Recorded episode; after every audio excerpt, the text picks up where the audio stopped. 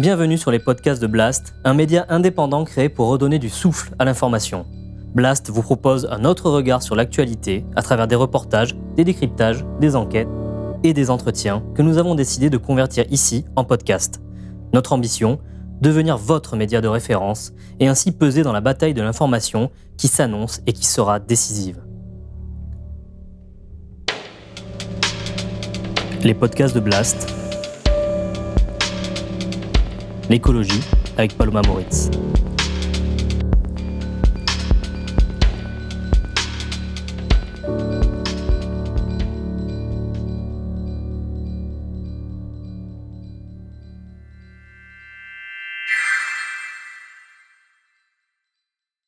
C'est officiel. Le gouvernement a décidé que les prix de l'électricité augmenteront d'environ 10% au 1er février 2024 en rétablissant une taxe. C'est donc le début de la fin du bouclier tarifaire qui annonce des dépenses supplémentaires pour la très grande majorité des Français. Donc il n'y aura pas d'augmentation de plus de 10% des tarifs de l'électricité, de votre facture d'électricité début 2024. J'ai pris cet engagement, j'ai l'habitude de tenir mon engagement.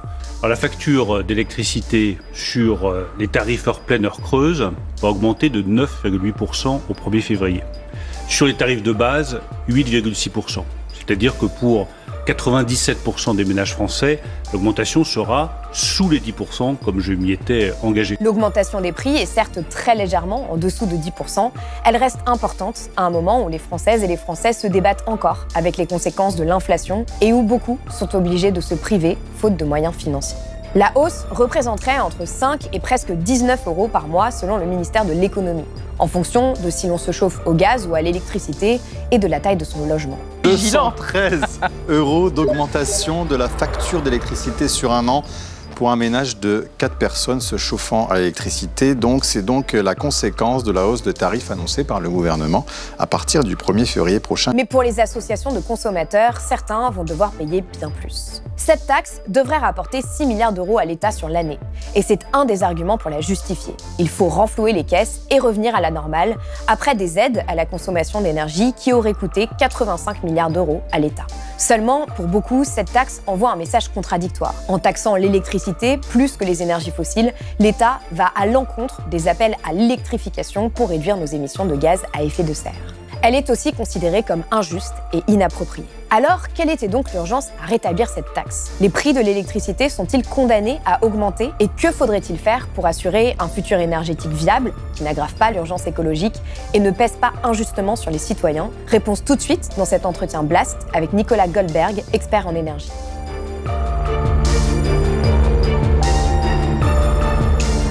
Nicolas Goldberg, bonjour. Bonjour. Merci d'être venu sur le plateau de Blast. Alors, vous êtes euh, ingénieur, expert en énergie chez Columbus euh, Consulting, cabinet spécialisé dans la transformation des grandes entreprises et responsable du pôle énergie du think tank euh, Terra Nova. Pour commencer tout de suite au cœur du sujet, en quoi est-ce que la hausse des prix de l'électricité, qui va prendre effet le 1er février 2024, est une décision politique extrêmement mauvaise, comme vous l'écrivez dans votre tribune sur le média Bon Pote? Cette décision politique, elle est mauvaise parce qu'il faut bien dire pourquoi les factures augmentent c'est parce qu'on rétablit une taxe. Donc mm. c'est un choix purement fiscal du gouvernement. C'est pas parce que les coûts ont monté, c'est pas parce que le marché a monté. Et d'ailleurs, la commission de régulation de l'énergie avait bien dit euh, le prix hors taxe de l'électricité devrait être stable, voire en baisse. Mm. Et donc là, par une décision politique, on décide d'augmenter les factures euh, d'électricité avec des arguments qui sont très discutables. On y reviendra dans, cet entretien. Et ce, alors que euh, l'électricité, c'est très souvent une dépense contrainte des, euh, des ménages. C'est-à-dire que euh, vous avez un petit peu de marge de manœuvre, euh, mais finalement pas tant que ça. Hein. Et puis, cette marge de manœuvre, vous l'avez déjà consommée normalement dans le plan sobriété en limitant votre chauffage à 19 degrés, en faisant attention à vos lumières ou autres. Donc, c'est une dépense contrainte. Donc, ça reste un bien de première nécessité. L'électricité, c'est un bien de première nécessité. Donc, si vous accompagnez pas les hausses de prix par des mesures de protection des plus faibles, comme un renforcement du chèque énergie hein, qui existe mais qui aurait pu être renforcé, ben, vous renforcez la précarité énergétique. il faut bien voir que l'électricité, c'est un vecteur d'énergie d'avenir si on veut décarboner notre économie, si on mm. veut gérer le réchauffement climatique, passer euh, des chauffages au fioul à la pompe à chaleur, euh, passer aux véhicules électriques. Donc, cette décision, elle n'est pas seulement mauvaise sur le plan social et la création de la précarité énergétique, elle est aussi mauvaise pour le, euh, le climat parce que on envoie un mauvais signal à l'électrification de nos usages un signal qui est presque désincitatif pour des personnes qui, justement, essaieraient de faire en sorte d'utiliser plus d'électricité que d'énergie fossile. Exactement, en fait. C'est une question de signal euh, envoyé. Si vous voulez, quand, quand, on a mené des politiques anti-tabac, on a taxé de plus en plus le tabac pour dire, bah voilà, euh, cette taxe, elle va servir à désinciter à l'achat de paquets de cigarettes. Et comme ça, les gens consomment de moins en moins de tabac. Et ce sera une politique de santé publique, en fait. Et là, on, sur l'électricité, bah, on pourrait dire qu'on fait la même chose. On, on taxe de plus en plus l'électricité pour que les gens consomment de moins en moins. Or, c'est l'inverse qu'il faudrait faire. Mm. C'est montrer que euh, l'électricité, c'est un bien de première nécessité, c'est un vecteur d'avenir pour euh, décarboner et que justement on le détaxe par rapport aux énergies fossiles qu'on pourrait taxer un petit peu plus justement pour créer un effet de bascule des énergies fossiles vers, euh, vers l'électricité ou vers des énergies décarbonées hein, parce que là on parle de l'électricité mais les gaz verts sont aussi taxés comme les gaz fossiles ce qui est une aberration climatique. Donc voilà cette décision elle est extrêmement mauvaise pour le climat parce qu'elle manque de cohérence sur euh, le plan climatique et euh, la feuille de route qu'on devrait avoir pour décarboner notre économie. Alors, avant d'en venir aux justifications euh, du gouvernement, simplement pour bien comprendre, est-ce que vous pouvez expliquer de quoi est composée notre facture d'électricité justement aujourd'hui? Alors, si on regarde les factures des particuliers, elles sont divisées à peu près en trois pôles qui, maintenant qu'on a augmenté les taxes, sont à peu près égaux. Donc, vous avez un premier pôle qui est les taxes. Donc, la TVA et cette fameuse taxe sur l'accise d'électricité. Donc, ça, c'est complètement à la main du gouvernement. Mmh. Vous avez un deuxième pôle qui est le réseau. Fait, ce qu'on appelle de manière un peu barbare le TURP, le tarif d'utilisation des réseaux publics d'électricité, et qui sert à rémunérer euh, les réseaux de distribution et euh, le réseau de transport euh, RTE, donc RTE et Enedis à 95%. Ça, c'est régulé également, mmh. ça ne dépend pas d'un marché. En gros, tous les 4 ans, les gestionnaires de réseau vont voir la commission de régulation de l'énergie en disant, bah voilà, nos coûts courants, voilà tous les investissements qu'on veut faire, donc voilà, sur 4 ans, comment il faudrait qu'évolue notre tarif. Ça, ça se retrouve dans votre facture d'électricité. Alors, vous ne le voyez pas, c'est masqué dans votre prix. Par contre, vous avez en général une petite astérix qui dit, dont X euros reversés aux gestionnaires de réseau au titre de l'utilisation du réseau public d'électricité. Donc ça, c'est les deux premières parties. Mhm. Et il y a une troisième partie qui est la partie électricité, qui est un peu la plus compliquée à comprendre, parce que dedans, vous avez une part de régulé, vous avez le nucléaire qui est, euh, qui est régulé à un prix qui est assez, assez bas, 40, hein, 42 euros. Puis ensuite, vous avez une part marché, hein, puisqu'il faut bien, euh, bien compléter. Puis après, mm. vous avez euh, les coûts commerciaux et euh, les coûts de service. Donc voilà, c'est ces trois parts. On a beaucoup parlé récemment de cette troisième part d'électricité, parce que comme les marchés s'emballaient, mm. bah, on expliquait pourquoi ça s'emballait sur cette part-là, c'était quoi la part du nucléaire régulé, est-ce qu'on pourrait en, en avoir plus. Mais là, cette partie-là, elle est stable justement parce que les marchés de l'électricité en ce moment s'écroulent. Et donc, on a un tarif régulé, euh, nous, Français, qui est calculé sur deux ans de prix de marché. Donc, même si les marchés s'écroulent actuellement, euh, cette part-là ne fait qu'être stable, voire un petit peu en baisse. On verra ce que ça donnera euh, l'an prochain quand on n'aura plus l'année 2022 dans le calcul. Mais là, ce qui fait qu'on augmente euh, les factures d'électricité, bah, c'est la partie taxe. Donc la c'est le seul levier en fait finalement qui modifie cette facture. Voilà, c'est le seul levier qui modifie significativement euh, cette facture puisque la partie réseau est mise à jour plutôt en août. Donc là, ça augmentera un tout mm. petit peu cette année. On verra ce que ça donnera pour les années d'après compte tenu des investissements à faire sur le réseau.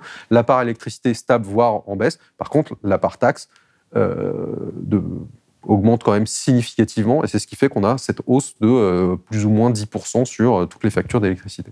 Alors justement, euh, cette hausse, selon les chiffres du ministère de l'économie, elle va équivaloir à à peu près 5 à 20 euros par mois selon la taille de son logement, selon qu'on se chauffe au gaz ou à l'électricité. Et en même temps, il y a des associations de consommateurs qui disent que potentiellement, ça va être beaucoup plus, ça va être beaucoup plus pour certaines personnes.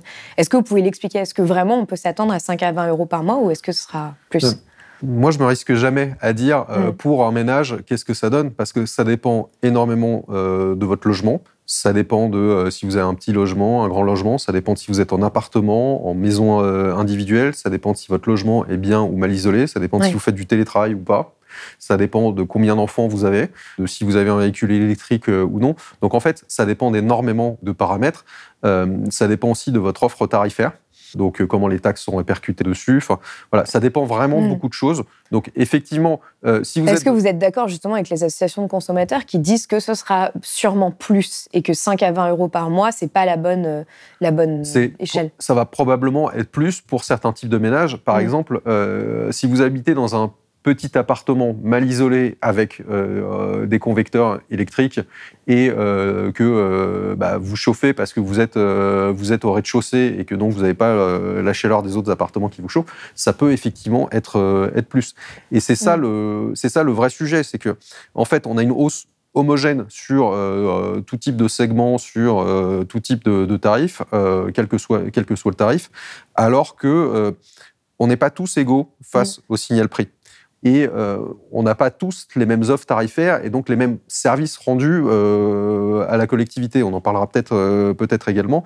Donc dire 5, 5 à 20 euros, c'est une estimation au doigt mouillé. Je ne dis pas qu'elle est mauvaise. Je dis que pour certains ménages, effectivement, ce sera pas du tout, pas du tout ça. Oui, parce que justement, la différence aussi, c'est que euh, on sait qu'il y a des offres, les offres tarifaires euh, qui sont favorables au climat en quelque sorte, parce que euh, ce sont des personnes qui acceptent, par exemple, de moins consommer d'électricité dans les moments où il y a une tension sur le réseau. Mmh. et eh bien, en fait, vont être plus taxées. En fait, ça dépend de ce qu'on appelle plus taxé. En, mm. proportion, oui. Et en fait, cette taxe, ce qu'il faut bien voir, c'est que c'est pas un pourcentage de votre facture. C'est pas comme la TVA, mm. euh, si vous voulez. C'est une taxe euh, qui est proportionnelle à votre consommation. Et donc, qui a été mise de manière homogène sur toutes les factures. Alors que il y a plusieurs types de tarifs. Vous avez le tarif euh, classique, où vous payez la même chose que vous consommiez de l'électricité à midi ou, ou le soir tard dans la nuit. Vous avez des tarifs qu'on appelle heure pleine, heure creuse, où vous avez un tarif qui est avantageux euh, à certaines heures où euh, le réseau électrique n'est pas spécialement tendu et euh, un tarif plus fort quand le, réseau électrique est, tendu. Et donc ça, ça vous incite à décaler certains usages, à programmer votre machine à laver, à programmer votre lave-vaisselle pour ne pas les activer pendant, pendant ces heures-là. On considère qu'il y a à peu près 400 000 personnes aujourd'hui en France qui ont le tarif heure pleine, heure creuse, ça? Un, peu plus. Un, peu, plus. 400 000 personnes, c'est pour, plutôt pour le dernier tarif, qui est le tarif tempo, qui est un tarif réglementé euh, d'EDF qui est extrêmement avantageux pour le consommateur pour peu qu'il fasse des efforts certains jours. Parce qu'en fait, là, vous avez des heures pleines, heures creuses, mais vous avez aussi 22 jours dans l'année qui sont déclarés jour rouge. Et ça, vous le savez la veille. Euh, et donc, euh, ça permet d'envoyer un signal clair aux, consommateurs en disant attention, les jours rouges, et en particulier les heures pointes de jour rouge, vous diminuez vraiment votre consommation parce que c'est là où le réseau électrique est le plus tendu. Alors, si donc, vous allez payer très cher. Donc, vous allez payer très cher. Mais l'intérêt, c'est pas de faire payer très cher le client, c'est surtout qu'il diminue sa, consommation. Alors, si on, était, si on avait fait cette interview l'année dernière, euh, et d'ailleurs l'année dernière, on avait fait euh, mmh. cet échange, voilà, il y a un an et demi pour dire euh, que ces tarifs, c'était très intéressant parce qu'en période de, risque électrique, ça permettait de diminuer la consommation et donc de diminuer le risque. Là, actuellement, on n'est pas en risque électrique. Par mmh. contre, pendant les périodes de pointe, ce qui assure l'équilibre entre l'offre et la demande électrique, c'est les centrales de production électrique fossiles. C'est des centrales à gaz, mais également des centrales au fioul. Mm. Donc en fait, d'un point de vue climatique, avoir ces offres euh, euh, différenciées euh, jour heure pleine, heure creuse, jour rouge et jour non rouge, ça rend un énorme service à la collectivité parce que mm. ça fait que vous diminuez votre consommation à certains moments. Donc pour vous, permet de maîtriser votre facture, mais pour la collectivité, ça permet d'avoir moins de tension sur le réseau électrique. Oui, d'avoir une variable d'ajustement. Euh, oui, et mm. d'éviter de démarrer des centrales électriques fossiles. Oui. Donc, euh, et comment aujourd'hui euh, la taxe a été mise sur tous les tarifs? Ben, On a mis la même taxe sur tous les tarifs. Donc, en proportion, les tarifs dits euro-saisonnalisés, là, avec ces fameux jours rouges et ces mm heures creuses, comme ils sont moins chers, bah, vous mettez une taxe homogène euh, sur tout le monde, donc en pourcentage, vous les faites plus, plus monter. Donc quand on nous dit en, euh, c'est euh, moins de 10% pour 97% des consommateurs, alors c'est vrai. toutefois, ceux qui ont un tarif base ont une augmentation en pourcentage qui est moins élevée que les heures pleines heures creuses. On est sur 8-6 versus 9-8% d'augmentation. Et les tarifs dits tempo, sur certains postes euro-saisonniers, c'est plus 20% quasiment. Hmm. Donc on voit là aussi qu'il y a un petit peu une aberration et une contradiction. Parce que les tarifs, justement, qui rendent le plus de services à la collectivité, qui évitent de démarrer des centrales électriques fossiles à certains moments, ça devrait être les moins taxés. En, fait, en, réalité, il devrait y avoir un avantage à le faire. Et euh, quand on en avait parlé euh, il y a un an et demi euh, dans la vidéo en disant que en, en, crise énergétique, c'était bien d'inciter ces tarifs-là, mais en fait, c'est toujours vrai aujourd'hui, même si on n'a plus de, de risque sur la sécurité d'approvisionnement électrique. Parce que demain, on aura plus d'énergie renouvelable, d'énergie variable sur notre réseau électrique. Donc, il faut plus de flexibilité. Et ces tarifs-là, euh, bah, justement de la flexibilité, permettent d'envoyer des bons signaux aux consommateurs pour effacer sa consommation à certains moments et éviter de démarrer des centrales électriques fossiles, que ce soit pour répondre euh, aux besoins ponctuels de consommation parce qu'il y a une vague de froid ou euh, parce qu'il y, y, a moins de vent. Alors justement, Bruno Le Maire euh, a justifié euh, cette taxe en expliquant que l'État avait beaucoup protégé et devait désormais penser à ses finances publiques, mais aussi sortir euh, du quoi qu'il en coûte et revenir à l'heure normale, tout en expliquant que c'était une décision difficile. Nous avons pris en charge la moitié de la facture des ménages pendant la crise énergétique. Nous avons beaucoup protégé.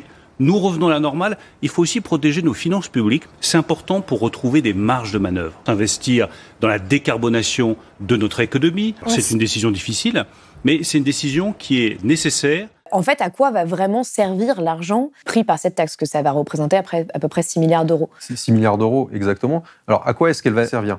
Euh, bah Là, j'ai une réponse simple. En fait, elle va servir au budget de l'État. C'est-à-dire qu'elle est affectée directement au budget de l'État. On n'a pas un fléchage de euh, la taxe vers une dépense précise. Mm. Donc quand on dit ça va financer l'énergie renouvelable, c'est pas plus vrai de dire ça que de dire que euh, ça va payer euh, le fonctionnement du ministère de l'Éducation supérieure. En fait, c'est le budget, c'est le budget de l'État.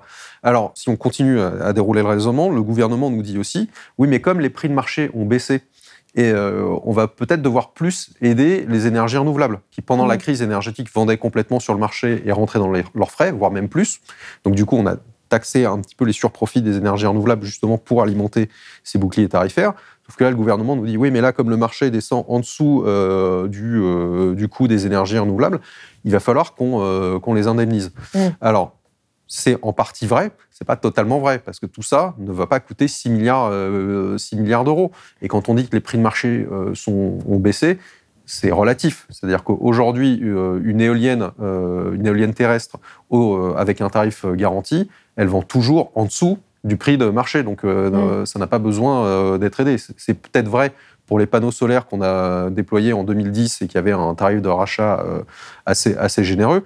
Mais donc, c'est pas vrai de dire que ça va servir uniquement à boucher un trou dans le budget de l'État pour payer les énergies renouvelables.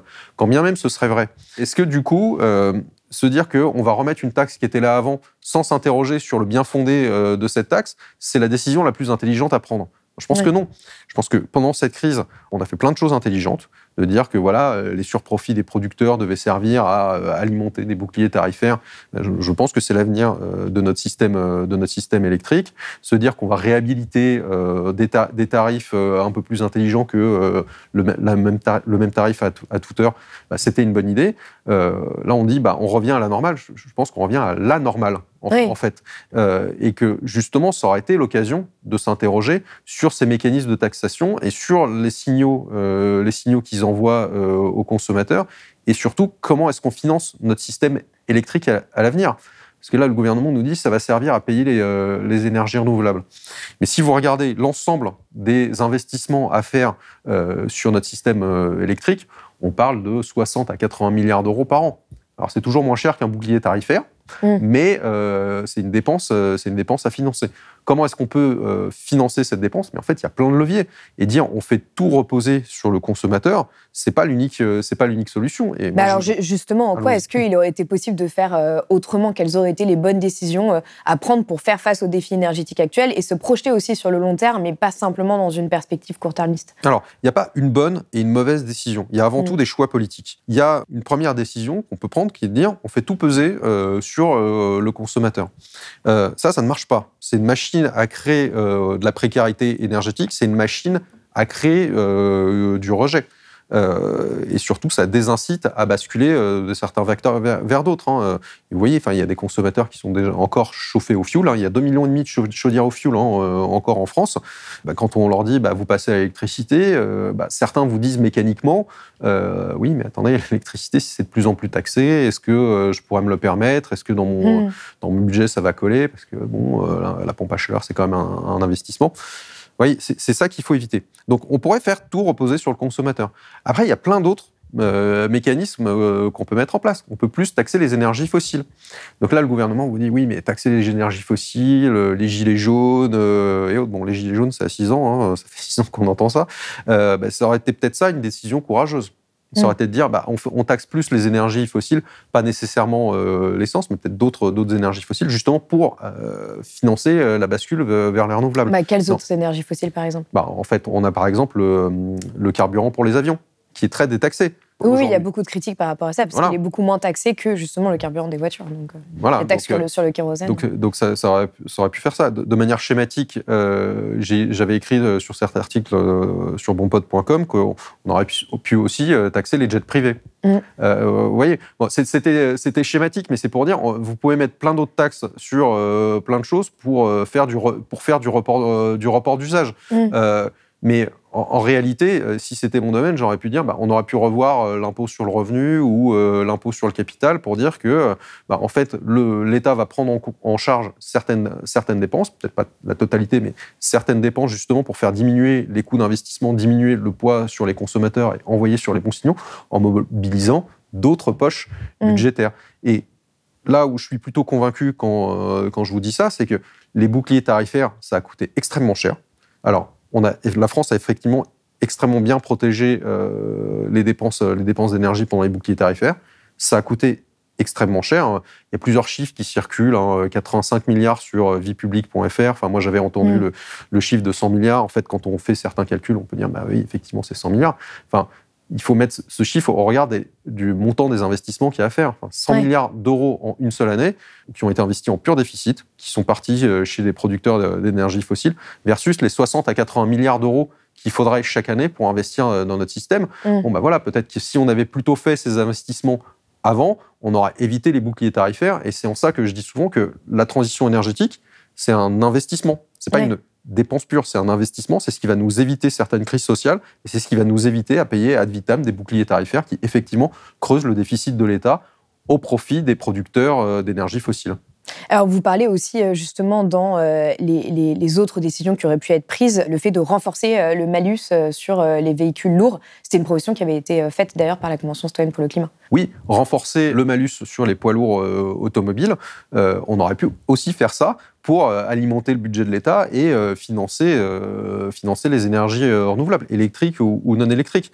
Et sur le sujet des, des, transports, on a beaucoup parlé des transports, jet privé, avions et maintenant véhicules. C'est extrêmement important parce que on voit bien que c'est un secteur sur lequel on bute dans euh, la diminution des, émissions de CO2. L'année dernière, on a une baisse des émissions françaises de 4,6%. Euh, en fait, quand on regarde dans le détail, on voit qu'il y a beaucoup de conjoncturel euh, oui, là-dedans. Oui, c'est ce qui a été beaucoup dit, et qui était aussi lié à un hiver très doux. Oui, mm. il y, a plein de conjoncturel là-dedans, mais surtout, si vous regardez le secteur des transports, c'est un secteur dans lequel on ne s'en sort pas sur les émissions de, de CO2, sur lequel une politique de sobriété serait vraiment bénéfique pour dire, bon, en fait, comment est-ce qu'on se déplace demain Comment est-ce que on voit certains usages, hein, euh, notamment l'avion, mais aussi euh, le véhicule individuel et autres, et surtout quel type de véhicule est-ce qu'on a demain? Parce que euh, si on dit bah, on va basculer tout à l'électrique, à ISO, et puis on va continuer dans l'augmentation du poids des véhicules, on va se créer d'autres problèmes, en fait. C'est que déjà, la mobilité individuelle est de moins en moins accessible aux, plus, aux plus, précaires. Euh, justement parce que les, constructeurs préfèrent monter en gamme, préfèrent avoir des, plus gros véhicules, et ça, c'est pas toujours accessible aux plus précaires. Euh, donc il y a un côté social, et il y a un côté aussi euh, environnemental. C'est-à-dire que un véhicule électrique, c'est très bien sur les émissions de CO2. Alors j'entends plein de choses. Oui. mais si la batterie est faite en Chine, oui, mais si le poids. Un véhicule électrique, c'est toujours mieux qu'un véhicule thermique. Toutefois, si on dit qu'on veut juste électrifier tout le parc et euh, croître euh, en, poids parce que euh, bon bah c'est bon pour le climat, on se crée d'autres problèmes. par un autre, en fait, on va remplacer un problème par un autre et on va bien voir qu'on on a un problème sur le sujet des matières du cuivre, de l'aluminium, pas forcément des, matériaux très rares, hein, mais on va avoir un problème sur, sur les matières, d'où l'intérêt d'une politique de sobriété dans les transports. Donc ça passe Après, là où on dit justement sur les matières que les voitures électriques ne sont pas zéro émission de CO2, c'est parce qu'en fait, d'extraire ces matières aussi nécessite énormément de... C'est très souvent des énergies fossiles et donc crée des émissions. Alors, il n'y a rien qui est zéro émission de CO2. C'est-à-dire que même si vous prenez euh, une éolienne, un panneau solaire, une centrale nucléaire, euh, il y a bien du CO2 qui est émis euh, au moment où vous construisez l'éolienne, le panneau solaire, la, centrale, au moment où les salariés arrivent sur leur lieu de travail, au moment où il faut acheminer certaines matières dans le cas du, du, nucléaire, mais il faut quantifier. Mmh. Il faut quantifier. En fait, oui, il y a un, un, petit peu de CO2, mais il y en a tellement peu qu'en fait, sur toute la durée de vie de euh, l'installation qu'on considère que euh, bah, c'est compatible avec la neutralité carbone. Pour le véhicule électrique, c'est pareil. En fait, si vous prenez, au moment où vous achetez un véhicule électrique, il a ce qu'on appelle une dette carbone. C'est-à-dire que produire un véhicule électrique, ça émet plus de CO2 que produire un véhicule thermique parce que mmh. vous avez des matériaux un peu plus stratégiques, un peu plus compliqués, compliqués à extraire. Par contre, si vous l'utilisez pendant 15 ans euh, à la place d'utiliser un véhicule thermique pendant 15 ans, et ben là, le bilan CO2 est vertueux. Toutefois, attention, euh, pas réinterpréter mes propos, c'est pas parce que justement là, quand on compare euh, l'analyse cycle de vie des deux, qu'il y en a une qui est compatible avec euh, la neutralité carbone, qu'il faut faire que ça.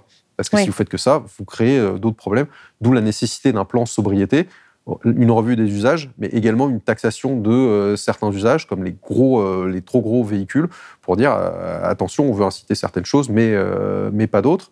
Et on taxe les usages qu'on ne veut pas inciter, justement pour financer bah, des politiques de sobriété ou d'investissement dans la production d'énergie bas carbone. Et en même temps, le fait de euh, taxer les véhicules les plus lourds, euh, qui malheureusement sont assez en vogue aujourd'hui, peut aussi créer une gronde sociale. Peut-être, mais euh, on, parlait de courage des décisions tout, à l'heure. Si le gouvernement veut montrer des, des, décisions courageuses, il faut justement agir sur le poids des véhicules. Est-ce que ça va créer une gronde sociale de mettre un malus automobile sur les véhicules poids lourds neufs? Les particuliers achètent peu hein, de, véhicules neufs. Hein. Euh, ce qui crée le marché euh, de l'automobile dans la mobilité individuelle, c'est surtout le marché de l'occasion, pas le marché du neuf. Donc si on met une taxation sur euh, les gros véhicules neufs, est-ce que ça va créer une gronde sociale? Moi, je ne suis pas sûr. Par contre, je pense que ça va créer une gronde côté, côté constructeur automobile. Mais c'est bien aussi le rôle de l'État d'accompagner les constructeurs automobile là où nous on veut aller, enfin là euh, où on veut avoir euh, nous une mobilité une mobilité du futur, euh, parce que c'est une question de politique publique, c'est une, c'est une question également de politique industrielle, parce que là à partir de 2035 on peut plus vendre de véhicules thermiques neufs. Il y a une partie des constructeurs automobiles qui disent attendez, vous allez nous tuer et du coup, on va souffrir de la concurrence chinoise. Mais en fait, ça, c'est le même argument qu'on entend dans les, dans les pays producteurs d'énergie fossile. Dans les pays producteurs d'énergie fossile, ils vous disent mais non, euh, il ne faut pas sortir des énergies fossiles parce que tout, notre modèle repose, euh, mmh. repose là-dessus. Alors si, chacun fait ça en essayant de protéger sa propre industrie fossile, on n'arrivera à rien. Et je pense que ne pas inviter les euh, constructeurs automobiles et ne pas, quitte à les aider, à ne pas construire la voiture du peuple et la voiture électrique du peuple, c'est effectivement les envoyer dans le mur. Et il y a une partie de la, filière automobile qui s'envoie dans le mur toute seule mm. en se cachant les yeux sur cette interdiction de vente de véhicules thermiques euh, à partir de 2035, en agitant le chiffon rouge de, euh, de, la, concurrence, euh, de la concurrence chinoise. si, votre business n'est pas compatible avec la neutralité carbone en, en 2050 et que vous poursuivez dans cette voie-là, oui, effectivement, vous, vous, allez dans le mur. Et donc, euh, mm. c'est le rôle de l'État d'envoyer les bons signaux, d'aider, d'avoir une stabilité euh, des, des, politiques publiques et de taxer les usages qu'on ne veut plus inciter et de détaxer ceux qu'on veut, euh, on veut inciter. Alors, euh, pour en revenir euh, juste au prix de l'électricité, donc on sait déjà qu'il va y avoir une nouvelle hausse de la taxe intérieure sur la consommation finale d'électricité euh, qui est prévue au 1er février 2025 pour revenir en fait à la situation fiscale d'avant la mise en place du bouclier tarifaire. mais d'une certaine manière, la question, elle se pose plus largement. Est-ce qu'on est condamné à payer notre électricité toujours plus cher? Alors, sur l'évolution de la structure tarifaire de, l'électricité, il y a plusieurs choses qui sont, qui sont prévues. Effectivement, cette taxe sur l'accise électricité, qui est l'ancienne TICFE, on aime bien changer le nom des taxes en, en mmh. France, c'est la créativité, c'est prévu de l'augmenter encore au 1er février 2025 pour revenir à la normale d'avant c'est-à-dire 100% euh, euh, de la taxe euh, qui était, qui était en place avant. L'équivalent de 32, L'équivalent de 32 euros du mégawattheure. Bon, moi, je pense qu'il n'est pas trop tard pour éviter de faire encore des bêtises et que pour l'instant c'est ce qui est prévu, mais qu'on pourrait revenir dessus dans, dans le projet de loi finance. Donc ça c'est si on regarde les taxes. Si on regarde la part électricité, on a des marchés de l'électricité qui s'effondrent complètement en ce moment. Et euh, comme on a dit, le, tarif réglementé de, l'électricité pour les particuliers, il, est mhm. calculé, il est calculé sur deux ans. Donc l'année prochaine, il sera calculé sur les années 2023-2024. Euh, on n'aura plus l'année 2022 dans le calcul, qui est euh, une année extrêmement défavorable sur les marchés de l'électricité. Donc ça, ça va donner un petit peu d'air. Je pense que l'année 2024 sera, sera une année baissière sur l'électricité. Donc normalement, cette part électricité, elle devrait significativement baisser. C'est peut-être Mm. aussi pour ça qu'en rétablissant une partie de cette taxe en 2025, finalement, on aura quand même une baisse euh, du tarif. hein, parce que si on baisse euh, la part électricité et qu'on monte euh, pas trop la taxe euh, l'an prochain, et c'est prévu de pas trop la monter, hein, puisqu'elle est déjà rétablie à 70%, euh, on pourrait ne pas avoir de grosse hausse. Et ensuite, vous avez la partie réseau au milieu. La partie réseau, elle n'est pas mise à jour en février, elle est mise à jour en août. Mm. Donc cette année, au 1er août 2024, on aura une petite hausse, 1 ou 2% parce qu'on est en fin de période tarifaire, mais à partir du 1er août 2025, il y a une nouvelle période de ce tarif d'utilisation du réseau public d'électricité, le TURP, Mhm. qui va entrer en vigueur. Et c'est une période tarifaire pendant laquelle on va avoir énormément d'investissements à faire. Pourquoi? Parce que les demandes de raccordement de bornes électriques explosent, les demandes de raccordement de panneaux solaires explosent. On veut construire un réseau électrique en mer pour euh, faire de l'éolien offshore. On veut décarboner l'industrie euh, en l'électrifiant. On veut produire euh, plus d'hydrogène.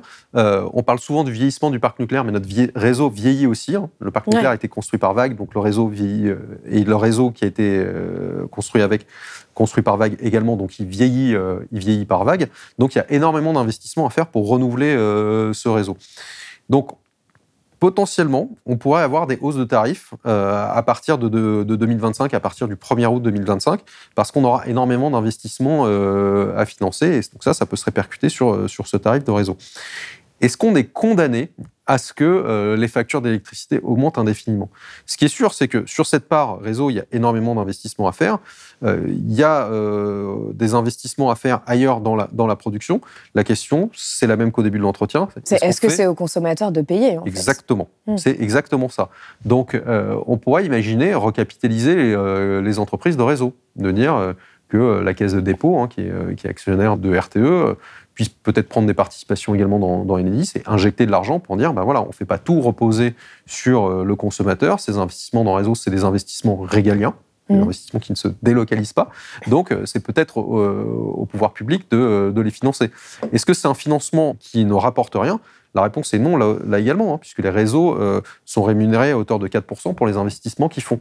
Mm. Donc, ça peut être intéressant pour des fonds souverains euh, publics, voire l'État, voire euh, EDF euh, eux-mêmes, hein, puisque c'est EDF aussi qui sont actionnaires euh, d'Enedis et actionnaires à moitié de, de RTE, de dire bah, on réinjecte de l'argent sachant que ça, ça nous engendrera des recettes parce que euh, les investissements réseau sont rémunérés, parce que comme on va consommer plus d'électricité, bah, il y a plus d'électrons qui vont passer dans les réseaux, donc ça, ça peut, ça peut assurer des revenus. Donc, est-ce qu'on est condamné à payer plus cher l'électricité ben, Ça dépend comment on finance tous les investissements qu'il va y avoir à faire, parce que euh, on là, on parle des réseaux, il va y avoir aussi énormément d'investissements à faire dans la production d'électricité. Les parcs, euh, les parcs éoliens en mer, les parcs éoliens en- sur Terre, euh, les panneaux solaires, ils Mm. bénéficient tous d'une garantie d'État. Euh, les réacteurs nucléaires qu'on envisage euh, de construire, ils auront besoin d'un financement d'État euh, également si on veut que ce soit euh, pas trop cher.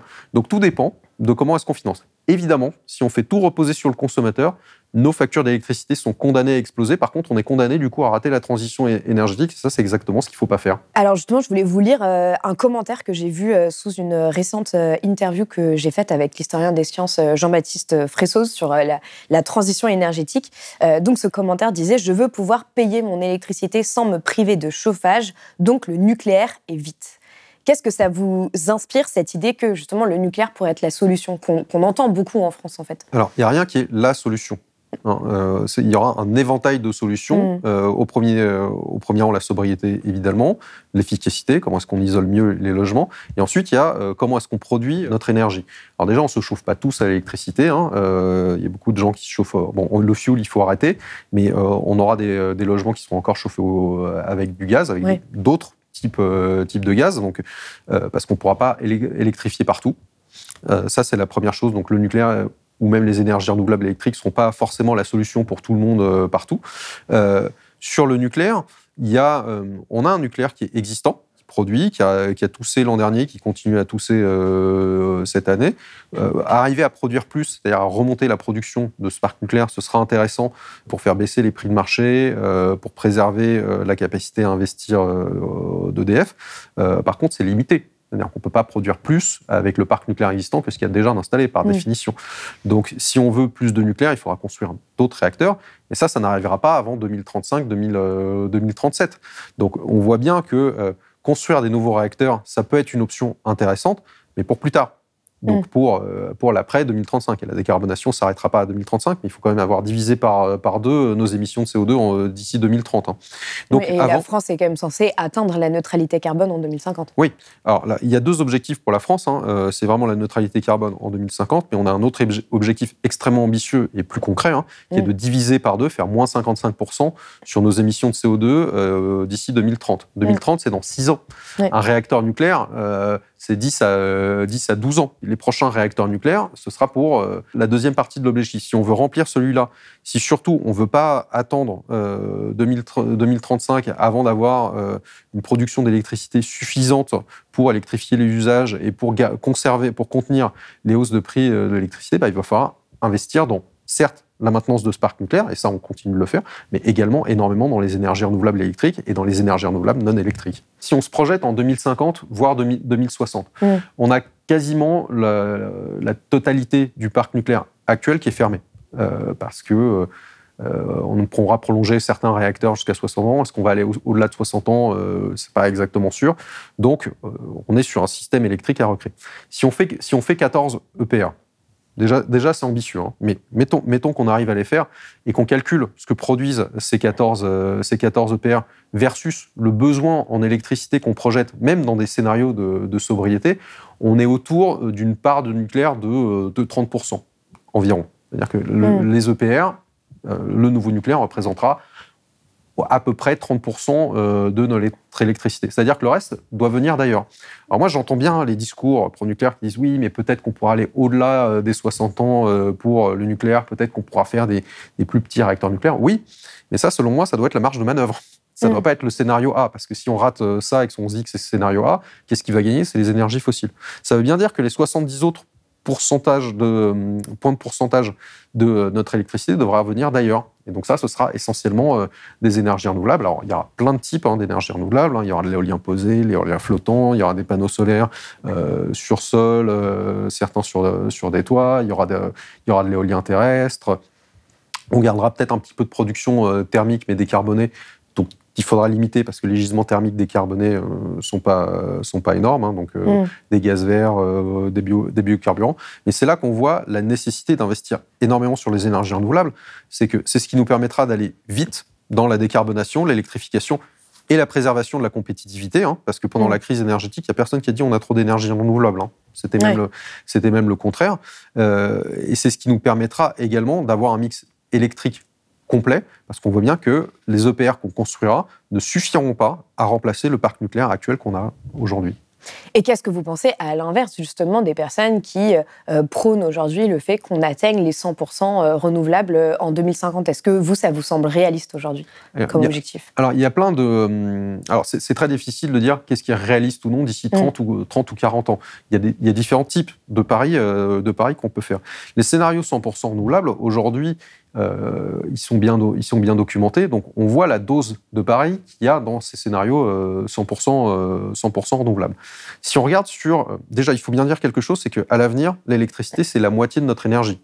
Donc, euh, l'autre moitié, c'est forcément des énergies, euh, des énergies euh, renouvelables.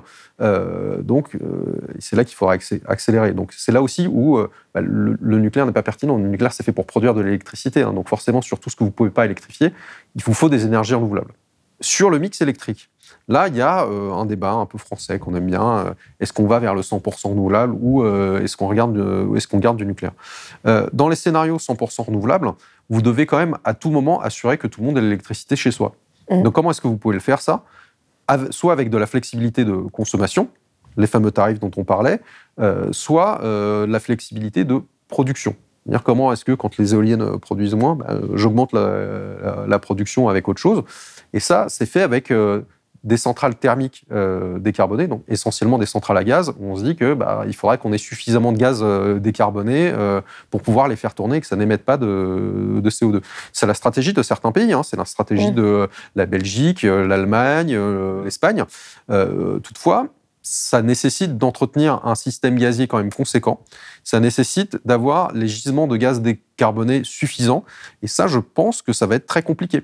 On a déjà du mal à décarboner le mix énergétique hors électricité, c'est-à-dire Mmh. avec euh, justement avec des gaz verts, avec de la biomasse, avec euh, des déchets. Si on se dit qu'en plus Mais la question en plus des gaz, enfin les, les gaz verts posent aussi des questions euh, sur les questions agricoles, sur la biodiversité, sur la santé des sols. Enfin c'est- aussi ça toute la complexité quoi. Alors, sur, sur les gaz, sur les gaz verts, si, si on regarde le biométhane agricole en France, si on le fait de manière vertueuse, on se dit qu'il y a à peu près 100, 150 TWh qu'on pour- qu'on pourrait faire.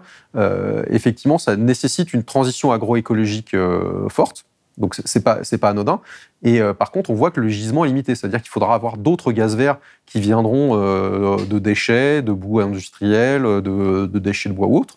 Est-ce qu'on en aura suffisamment pour se permettre de dire bah, on l'utilise pour tout ce qu'on ne peut pas électrifier et on l'utilise également dans des centrales électriques parce qu'on est sorti du nucléaire Moi, je pense que c'est un pari un petit peu audacieux. D'où euh, le fait que moi je dise bah, il faut relancer un programme nucléaire, il ne faut pas tout miser là-dessus pour les raisons qu'on a évoquées. Il faut, il faut en relancer un, justement pour arriver à se passer du gaz dans la production de- d'électricité et euh, ne pas se mettre en tension sur euh, ces gisements de gaz qui seront très chers et euh, pour lesquels on se battra tous en réalité. hein, parce qu'il faut bien voir qu'il y a beaucoup de nos voisins qui misent euh, sur les gaz verts. Le gisement ne sera pas infini, c'est-à-dire que le prix sera élevé. Mm. Voilà. Donc, euh, et d'ailleurs, dans les scénarios euh, de RTE, ceux de 2021, euh, et euh, sur le plan économique, les scénarios qui ressortent le moins cher sur le plan économique pour la collectivité, c'est les scénarios dans lesquels on garde du nucléaire, on garde une part raisonnable de nucléaire. Pourquoi? Parce que ça fait moins de réseaux. Une production centralisée, ça fait moins de réseaux, donc euh, moins, moins de coûts. Mm. Et euh, ça nécessite moins de flexibilité, ça nécessite moins de gaz vert. Et donc ça, ça joue à la baisse sur les coûts. Donc tant mieux pour, euh, pour la collectivité. Voilà. Après, on peut en avoir un grand débat Mm. là-dessus, mais euh, c'est c'est l'interprétation que j'ai de ces scénarios. J'aimerais quand même euh, m'attarder un petit peu sur justement cette, cette taxe. Donc, on l'a, on- vous, avez expliqué pourquoi est-ce que c'était une décision politique mauvaise, mais d'une certaine manière, cette taxe, elle révèle aussi l'esprit dans lequel et la logique dans laquelle le gouvernement fait face euh, aujourd'hui aux défis euh, énergétiques. Et euh, récemment, donc le 19 janvier, Bruno Le Maire a par exemple confirmé que tous les objectifs de long terme sur l'énergie et le climat seraient retirés de la loi sur la souveraineté énergétique, ce qui a été en partie critiqué, tout comme le manque d'ambition du texte sur les énergies renouvelables. Pour vous, qu'est-ce que, ça raconte justement ces, allers-retours du gouvernement en permanence sur cette loi souveraineté énergétique et aussi sur les questions énergétiques de façon générale? Alors, ça révèle qu'on a un sacré problème. Mm. Ça révèle qu'on a un sacré, un sacré problème parce que pour avoir beaucoup suivi euh, les débats, euh, les débats à l'Assemblée, on a eu la loi sur les énergies renouvelables et avant on avait eu, euh, on avait eu aussi une loi sur la sécurité d'a- d'approvisionnement et, le- et le pouvoir d'achat, hein, la fameuse loi BUPA, Mm. dans laquelle on a mis des simplifications administratives pour le terminal ga- gazier du Havre, pour les seuils de production d'électricité à partir de charbon. Ça paraît anachronique comme ça, Mm. mais, euh, mais c'est comme ça. Euh, moi, je m'étais demandé, euh, mais pourquoi on n'a pas mis des simplifications pour euh, les raccordements éoliens, les raccordements solaires, euh, tout ce qui est dans les files d'attente, parce que ça aussi, ça sécuriserait un petit peu l'approvisionnement.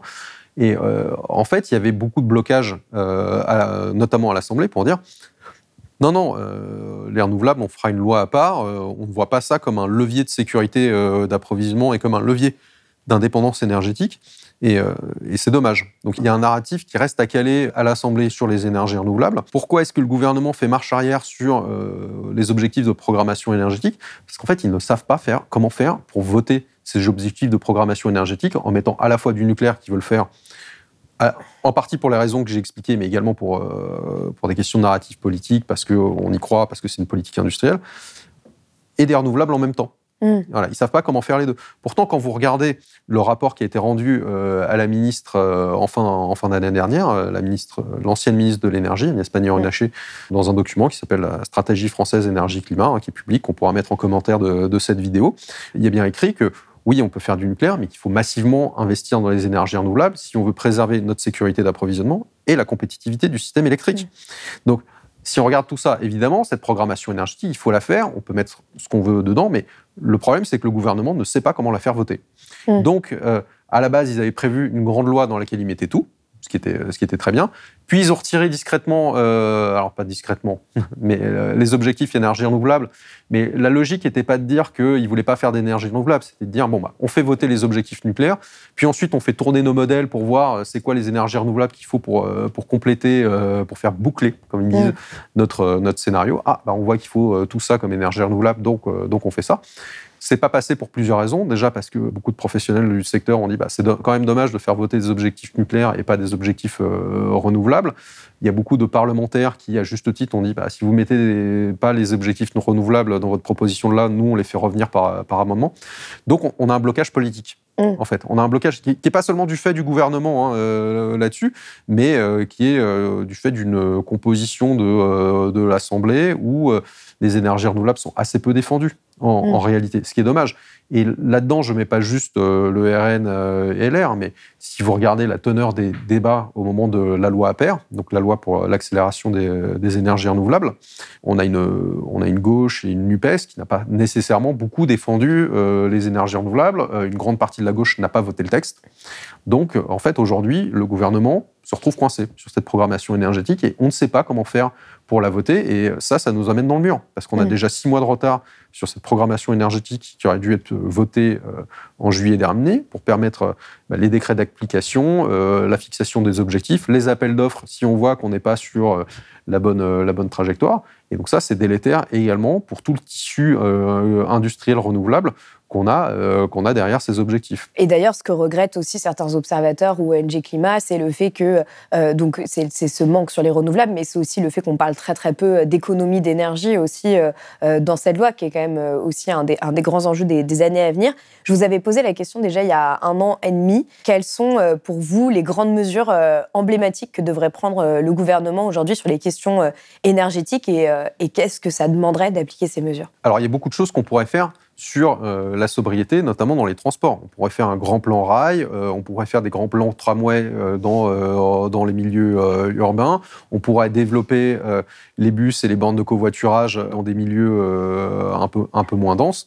ça, ce serait intéressant pour la partie transport. Pour la partie logement, il nous faut un grand plan d'isolation des, des, bâtiments. Ça, c'est un plan qu'on a du mal à mettre en œuvre. Hein. On a du mal à s'en sortir de, de l'isolation des bâtiments. ensuite, il nous faut des objectifs très ambitieux sur euh, la production d'énergie, électricité et hors, hors électricité. Ça va être ça les grands volets euh, euh, d'une loi de programmation énergétique. Par contre, quand vous faites ça, vous voyez bien qu'il y a plusieurs choses qui sont à l'intersection de plusieurs, de plusieurs ministères. Hein. Quand on dit un plan de sobriété dans les transports, bah, ça dépend aussi du ministère des Transports. Quand on mm. parle de l'efficacité dans les logements, bah, ça dépend aussi du ministère des Logements, hein, qui, a, qui, a, ses propres problématiques. Donc c'est pour ça qu'il y a une volonté de resserrer ça autour de, euh, de la, production d'énergie. Déjà parce qu'on voit que, je ne sais pas si ce gouvernement est euh, très fan des économies d'énergie et, euh, et, de la sobriété alors qu'on qu'on en a besoin, mais parce que c'est des objectifs sur lesquels on a du mal à avancer, contrairement à la production, où là, on voit bien les installations, on se dit, bah, c'est l'industrie, ça déroule derrière. Voilà, il y a une question du, du narratif et, et, du positionnement. Et il y a aussi quelques précautions que veut prendre euh, le gouvernement vis-à-vis euh, des objectifs qu'il n'arrive lui-même pas à tenir. Mm. Euh, si on met des objectifs renouvelables, si on met des objectifs de baisse des émissions de CO2 dans la loi et qu'on ne les atteint pas, est-ce qu'on est en droit d'attaquer le gouvernement pour ça, comme ça a été le cas avec l'affaire du siècle? C'est une question. Oui, qui a attaqué l'État en justice justement sur son non-respect de ses objectifs climatiques. Exactement. Et c'est pour ça d'ailleurs qu'aujourd'hui, les formulations de la loi euh, sur la souveraineté énergétique euh, sont euh, assez flexibles, c'est-à-dire qu'elles vont dire le gouvernement tend à réduire plutôt que de dire le gouvernement se fixe pour objectif de réduire pour essayer, enfin pour faire en sorte de ne pas être attaqué ensuite. Voilà, exactement. Donc mm. c'est ça tous les problèmes qu'on a sur cette programmation énergétique. Alors évidemment, il y a des choses qu'il faudrait faire. Euh, mais là, c'est l'expert qui parle. C'est pas, euh, c'est pas un membre euh, du, du, gouvernement qui, qui sait que il dit ce qu'il faut faire. ça va, il passe au Parlement et, et, tout va, et tout va rouler. Donc, il y a, y a, une question de l'ingénierie démocratique qu'on a derrière cette planification énergétique. Alors là, on en parle surtout vu l'état des débats dans notre Parlement, mais en fait, on pourrait en parler de manière, de manière générale si le gouvernement avait une majorité à l'Assemblée. Est-ce qu'il ferait tout ça c'est une question. Est-ce que derrière, la majorité suivante, parce qu'on euh, on vote tous les cinq ans, mm. est-ce que la majorité suivante serait tenue de euh, respecter ça et, pas juste ne, et pourrait pas juste euh, tout détricoter? Voilà, il y a une question de comment est-ce qu'on prend, est-ce qu'on met en place un plan et comment est-ce qu'on s'y tient justement pour respecter ces objectifs climatiques et préserver à la fois la compétitivité de notre accès à l'énergie, la protection des, des plus précaires, mais également de nos objectifs climatiques. Alors, dernière question, est-ce que euh, vous, euh, vous pensez, comme euh, le disait Jean-Baptiste Fressoz dans notre précédent entretien, que l'un des principaux problèmes, c'est que le débat sur la transition énergétique est très mal posé aujourd'hui en France et que finalement, la plupart des responsables politiques n'ont pas conscience de l'immensité des défis qui, qui sont face à nous, justement, sur la question énergétique? Alors, je dirais qu'on n'a pas collectivement conscience de l'immensité des défis face à nous. C'est-à-dire que quand on dit que la France consomme deux tiers d'énergie euh, d'énergie fossile, on a du mal à se représenter ce que c'est ces, deux tiers-là. Mm. Or, justement, c'est sortir de ces deux tiers-là qu'il va falloir faire, et ça représente un projet colossal. Et ça, ça se couple au fait que euh, on a un, parc nucléaire qui est en fin de vie, parce que la France a quand même réussi à décarboner son électricité. Alors certes, l'électricité, c'est un quart de notre énergie, mm. c'est déjà, une, déjà une partie du chemin hein, euh, par rapport à d'autres pays. Donc, il faut bien voir que le rythme demandé pour sortir des énergies fossiles d'ici 30 ans est divisé par deux nos, émissions de CO2 d'ici 6 ans, hein, donc euh, demain, c'est quand même, c'est vraiment un défi colossal. C'est vraiment un défi colossal et donc il faut appuyer sur tous les leviers. Mais appuyer sur tous les leviers, ça ne veut pas dire appuyer sur tous les leviers de la production. Il faut appuyer sur certains leviers de la consommation également. D'où la sobriété, d'où le fait qu'il faut repenser l'aménagement du territoire, d'où le fait qu'il faut peut-être plus soutenir euh, le rail, d'où euh, le fait qu'il euh, y a certaines consommations qu'il faudrait désinciter. C'est la fameuse taxe sur les véhicules lourds individuels dont, on a parlé. Et là, la effectivement, réduction de vitesse aussi. La réduction de vitesse également. Et là, effectivement, le débat coince. Le débat coince parce que il est tentant et il est confortable de penser qu'on pourra faire cette transition juste en remplaçant un vecteur par un autre. Mm. Comme on a géré finalement euh, la question de la couche d'ozone. Le trou dans la couche d'ozone, c'était une question de, gaz dans les aérosols et euh, réfrigérateurs. Bon, on a changé de gaz, et puis voilà, on n'a pas énormément changé nos usages ou notre façon de consommer, et puis paf, voilà, mm. on, a résolu, euh, on a résolu le problème. C'est pas aussi simple, évidemment, c'est un bon sujet. Mais, mais, voilà, c'est vrai que c'était plus ou moins dans, cette logique. Voilà. Et en fait, et d'ailleurs, le protocole de Kyoto est beaucoup calqué sur le protocole de Montréal, qui euh, visait à changer de vecteur pour gérer le, trou dans la couche d'ozone. Là, c'est plus compliqué, parce que les énergies fossiles, c'est ce qui soutient tout notre modèle économique. Donc, euh, sortir des énergies fossiles, ça euh, implique de revoir certains fonctionnements de notre, de notre économie et une certaine logique de, de, consommation. Ça nécessite aussi de revoir certains narratifs. Quand vous dites, moi j'aime la bagnole, j'aime le barbecue, bon, vous n'envoyez pas le bon message. Donc, euh, si vous dites à tout le monde, bah, on pourra tout consommer comme avant, en fait, ça, c'est un mensonge. Donc, effectivement, le débat est mal posé. Et c'est pour ça que la transition énergétique n'aura pas lieu Moi, je pense que non. Euh, je pense qu'on peut substituer des énergies par des autres. On l'a déjà fait à certaines échelles nationales, on l'a déjà fait sur certains euh, vecteurs, mais c'est pas pour ça qu'on le fera en totalité partout et de manière aussi vite si on ne repense pas à minimum, à minima les usages et la façon de fonctionner de notre économie. Bah, merci beaucoup, Nicolas Godberg, de sur Blast. Si vous avez aimé ce podcast, s'il vous a été utile, n'oubliez pas de nous mettre des étoiles ou de le partager autour de vous sur vos réseaux sociaux. Blast est un média indépendant, et si tous nos contenus sont en accès libre, c'est grâce au soutien financier de nos blasters et abonnés. Pour nous soutenir, faites un nom unique ou mensuel et rendez-vous sur blast-info.fr. Blast, c'est aussi une web télé disponible sur YouTube et Peertube et présente sur tous les réseaux sociaux. Alors suivez-nous et pour ne rien rater de nos contenus, abonnez-vous sur notre chaîne YouTube.